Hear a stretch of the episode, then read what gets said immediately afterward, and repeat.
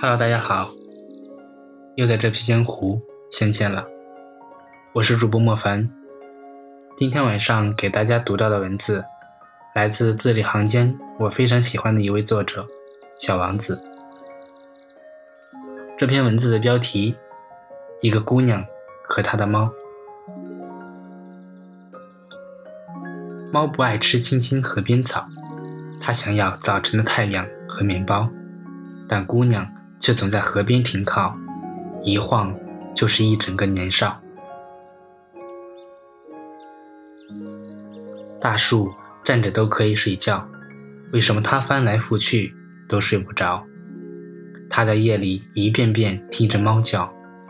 自从那年失去了它的微笑，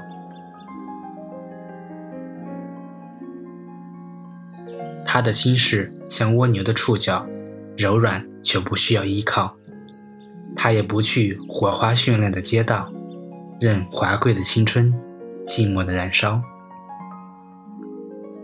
青春应该怎样才算刚好？是不是把写过的信都烧掉？